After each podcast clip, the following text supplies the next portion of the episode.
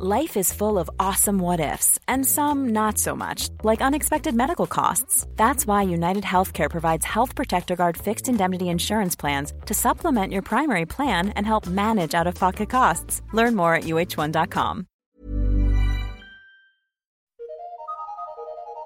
Eu sou Mário Persona e essas são as respostas que eu dei aos que me perguntaram sobre a Bíblia. Você perguntou se nós devemos pregar o Evangelho a cristãos.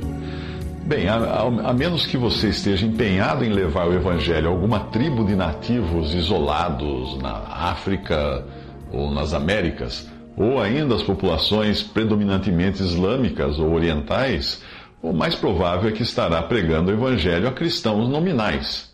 O mundo ocidental já foi cristianizado há séculos, e o nome de Jesus não é novidade para ninguém nestas partes do mundo. Portanto, o seu público, por assim dizer, será diferente daquele que os apóstolos ou os primeiros discípulos encontravam em seus esforços evangelísticos há dois mil anos.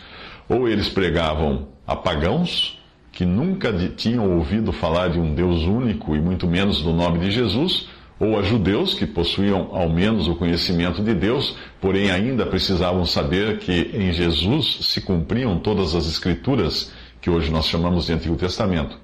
É destas duas classes que Paulo fala em Gálatas 2,7. Antes, pelo contrário, quando viram que o evangelho da incircuncisão me estava confiado, como a Pedro o da circuncisão. Bem, o mais próximo que temos uh, de uma pregação a cristãos no Novo Testamento é o caso de Simão, o mago, em Atos 8, de 9 a 24. Seria bom você ler a passagem toda, mas basicamente ali nós encontramos um homem que ouviu o evangelho da boca de Filipe e creu, ao menos intelectualmente, no que Filipe dizia a respeito do reino de Deus e do nome de Jesus. Em Atos 8,13 diz: E creu até o próprio Simão, e sendo batizado, ficou de contínuo com Filipe, e vendo os sinais e as grandes maravilhas que se faziam, estava atônito. Repare que ele foi batizado, como a maioria da população ocidental hoje é, e ficou de contínuo com Filipe, como muitos hoje vivem na companhia daqueles que, lhe, que lhes pregaram a palavra de Deus, ou de outros cristãos, de outros convertidos. A isso nós chamamos hoje de cristandade, a grande casa mencionada em 2 Timóteo 2, na qual existem vasos para honra e para desonra, crentes verdadeiros e falsos.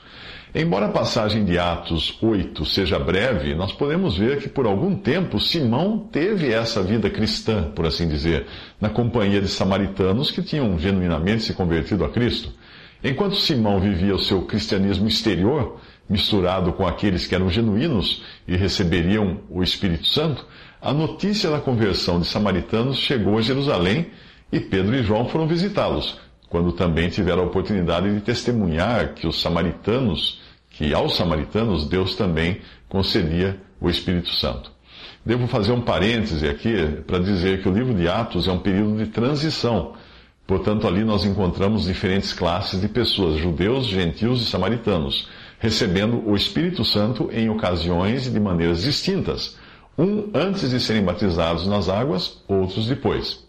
Mas voltando agora a Simão, o fim da história revela que, apesar de ele ter crido exteriormente e estar participando dos privilégios do cristianismo, ele era um falso professo que nem mesmo ousava pedir de si mesmo perdão a Deus por sua ganância de querer pagar para receber o Espírito Santo e depois lucrar com isso. O caso dele é muito semelhante ao dos judeus que tiveram contato com Jesus, os quais são descritos em Hebreus 6, e entre eles inclui-se Judas, o traidor. Em Hebreus 6, de 4 a 6, diz: Porque é impossível que os que já uma vez foram iluminados, e Judas foi, e provaram o dom celestial, e Judas provou, e se tornaram participantes do Espírito Santo, o Espírito Santo estava com os discípulos, mas não neles ainda nesse tempo, e provaram a boa palavra de Deus, Judas não, Judas não perdeu um sermão de Jesus. E as virtudes do século futuro, que era o poder de curar e expulsar demônios, que foi dado aos outros apóstolos, que e também foi dado a Judas, e recaíram, sejam outra vez renovados para arrependimento, pois assim quanto a eles, de novo crucificam o Filho de Deus e o expõem ao vitupério. Repare que a passagem não fala de pessoas que realmente creram e foram salvas de seus pecados, mas apenas participantes dos privilégios do cristianismo, como são hoje muitas pessoas, como é hoje o cônjuge incrédulo de alguém que é verdadeiramente salvo. Como em 1 Coríntios 7, 14 fala assim: porque o marido descrente é santificado pela mulher, e a mulher descrente é santificada pelo marido. De outra sorte, os vossos filhos seriam imundos, mas agora são santos. Portanto, hoje, ao pregar o Evangelho, você estará pregando a cristãos, e eles já foram mais que expostos ao nome de Jesus, sem muitos deles nunca terem entendido ou crido no Evangelho. É um conhecimento apenas intelectual, na maioria das vezes misturado com muitos erros herdados do catolicismo e do protestantismo e principalmente do pentecostalismo. Que erros são esses? O primeiro que me vem à mente é a ideia absurda de que você é salvo fazendo parte de uma igreja. Essa ideia foi popularizada pelo catolicismo romano e mais tarde abraçada por segmentos protestantes, principalmente neopentecostais. Raciocine assim: o que é a igreja? Biblicamente falando, e não no sentido denominacional, ela é o corpo de Cristo, o conjunto dos que foram salvos por Cristo. Localmente, ela é representada onde estiverem dois ou três congregados pelo Espírito, no meio dos quais o Senhor promete estar. A igreja não é uma organização, não é uma instituição, mas é o corpo místico de Cristo manifestado de forma visível nos salvos por Ele. Agora vamos ao absurdo do conceito da salvação estar na igreja. Como poderia alguém ser salvo pelos salvos? Sim, pois se alguém diz que você só pode ser salvo se estiver, se estiver em uma determinada companhia de cristãos, a qual dá o nome de igreja, a salvação já não está no Salvador, mas nos salvos por ele. Mas será que a palavra de Deus diz que devemos estar em algum lugar? Sim, devemos estar em Cristo. 2 Coríntios 5,17. Assim que, se alguém está em Cristo, nova criatura ou nova criação é. As coisas velhas já passaram, eis que tudo se fez novo. Portanto, ao pregarmos o Evangelho a cristãos, devemos deixar claro que a igreja não garante a salvação, pois a igreja é o conjunto dos salvos. Não é a igreja que salva pecadores, mas é Jesus quem salva a igreja, o conjunto de pecadores salvos por Cristo.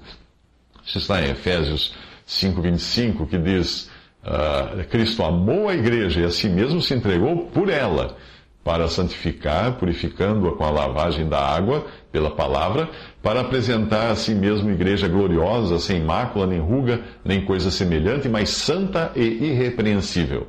Tito 2,14 diz também: O qual Cristo se deu a si mesmo por nós para nos remir de toda iniquidade e purificar para si um povo seu especial Certamente nenhum apóstolo ou discípulo do primeiro século precisou enfrentar um problema como este, de pregar o evangelho para pessoas que achavam que, por estarem inseridas em um determinado agrupamento de cristãos, estariam, assim, salvas. Por isso, salvas da perdição eterna, por estarem numa igreja, por assim dizer.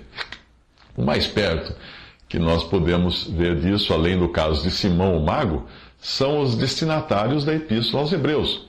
Ali nós temos cristãos nominais ou genuínos aos quais é endereçada uma carta para mostrar a superioridade do sacrifício e sacerdócio de Cristo em relação, comparado, às sombras dos sacrifícios e sacerdote do judaísmo.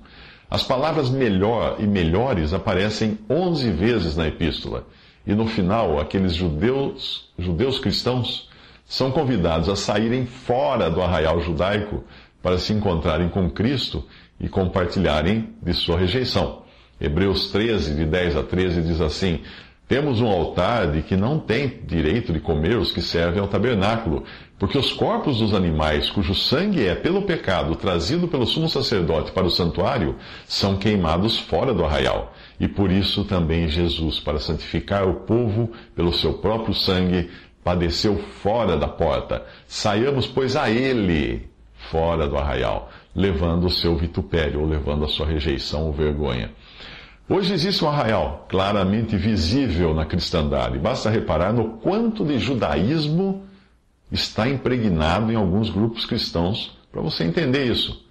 Coisas como templo, altar, vestes especiais, liturgia, sacerdotes, dízimo, incenso, música instrumental no louvor, levitas, etc, etc, etc, são elementos emprestados do judaísmo. Assim como o autor da Epístola aos Hebreus fez um apelo a todos aqueles judeus cristãos para que se apartassem de vez do judaísmo, cabe também hoje convidar os cristãos a saírem do arraial, a saírem a Cristo, fora desse sistema judaico que Deus já deu por encerrado e que muitos cristãos ainda insistem em piratear. Nenhum de nós pode identificar quem é ou não verdadeiramente salvo, pois é o Senhor que conhece os que são seus. Mas ao pregarmos o Evangelho, é bom discernir se nós estamos pregando a pessoas completamente alheias às Escrituras ou a pessoas que até sejam versadas nas Escrituras, como eram os hebreus, porém dentro de uma ótica de um judaísmo cristão. Repare que até aqui já tratamos de dois aspectos de crenças falsas encontradas entre cristãos nominais: a salvação por meio da igreja e a salvação por meio de rituais, costumes emprestados do judaísmo. Em algumas religiões da cristandade, essas duas coisas andam juntas. Porém, as religiões pentecostais introduziram mais um ingrediente nessa salada do mundo cristianizado, e este é a incerteza da possessão garantida da salvação. O que basicamente é a mesma coisa que a salvação por obras. A ideia é mais, mais ou menos essa: você é salvo quando crê em Jesus, porém, para permanecer salvo, precisará cumprir uma série de requisitos, os quais variam de frequentar uma determinada denominação, ser batizado de uma determinada maneira ou andar vestido dentro de um determinado padrão de moda evangélica. Algumas vertentes mais sofisticadas desse evangelicalismo sutilmente introduziram a salvação pelo senhorio que basicamente é ser salvo, mas sem permanecer salvo, a menos que você esteja sob o senhorio de Cristo, isto é, em um contínuo arrependimento e sob a direção do Senhor. O cristão só poderá considerar-se realmente salvo quando chegar na reta final de sua, ou no final da sua jornada aqui, ou então se for hipócrita o suficiente para se iludir de que é 100% guiado pelo Senhor. Mais uma vez, a salvação acaba dependendo do homem, de sua obediência e perseverança, e não da obra completa de Cristo na cruz do Calvário e da promessa inequívoca da palavra de Deus que nos dá a segurança de descansarmos em uma obra que, do começo ao fim, depende unicamente de Deus. Filipenses 1,6 diz: Tendo por certo isto mesmo, que aquele que em vós começou a boa obra, a aperfeiçoará até o dia de Jesus Cristo. E 1 Tessalonicenses 5,9 diz: Porque Deus não nos destinou para a ira, mas para a aquisição da salvação por nosso Senhor Jesus Cristo. De tudo isso, nós concluímos que, apesar do Evangelho ser simples e resumir-se às boas novas de que Cristo morreu por nossos pecados e ressuscitou para nossa justificação, e sabendo que esse Evangelho é o poder de Deus para a salvação de todo o que crê, quem evangeliza o mundo cristianizado poderá precisar ajudar a drenar a mente do evangelizado para excluir toda essa lama teológica acumulada durante séculos de catolicismo romano e protestantismo e, mais modernamente, pentecostalismo, para só então derramar a água pura da palavra de Deus. 1 Coríntios 15, de 3 a 4 diz: Porque primeiramente vos entreguei o que também recebi que Cristo morreu por nossos pecados, segundo as Escrituras, e que foi sepultado e que ressuscitou ao terceiro dia, segundo as Escrituras. Em Romanos 1,16 diz: Porque não me envergonho do Evangelho de Cristo, pois é o poder de Deus para a salvação de todo aquele que crê, primeiro do judeu e também do grego. Mas considerando que essas vertentes cristãs, catolicismo, protestantismo e pentecostalismo, também traz em seu bojo a doutrina de que a salvação é pela fé em Cristo e em seu sacrifício consumado na cruz, como saber separar o que é lama e o que é água da mensagem recebida e incorporada por alguém que foi cristianizado? Bem, procurando filtrar aquilo que exalta a Deus e separar daquilo que exalta o homem. O evangelho puro, Cristo morreu, Cristo ressuscitou, exalta unicamente a Deus que enviou o seu Filho para salvar. O Evangelho misturado, que vai desde dizer que você é salvo por suas boas obras, até dizer que é salvo pela fé, mas se mantém salvo pela perseverança, exalta o homem, porque no final a salvação terá sido uma conquista do salvo, e não um presente recebido por graça imerecida. No verdadeiro céu, os redimidos por Cristo darão toda a glória a Deus e ao Cordeiro e cantarão um novo cântico: Digno és de tomar o livro e de abrir os seus selos, porque foste morto, e com teu sangue compraste para Deus homens de toda tribo, e língua, e povo e nação. Apocalipse 5, 9. No imaginário céu da religiosidade cristã, os seus esforçados adeptos cantarão o velho hino, ou o velho cântico de Caim. Digno sou, porque por meio do fruto daquilo que com meus, meus esforços plantei, cuidei e colhi aqui neste mundo, conquistei e garanti o favor divino.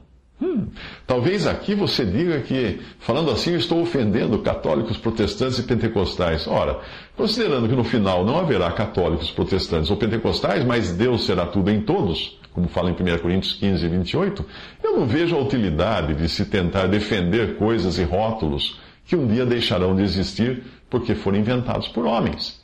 Não é a Deus que você quer glorificar? Não é a Cristo que quer apresentar as pessoas para serem salvas? Então por que gastais o dinheiro naquilo que não é pão e o produto do vosso trabalho naquilo que não pode satisfazer?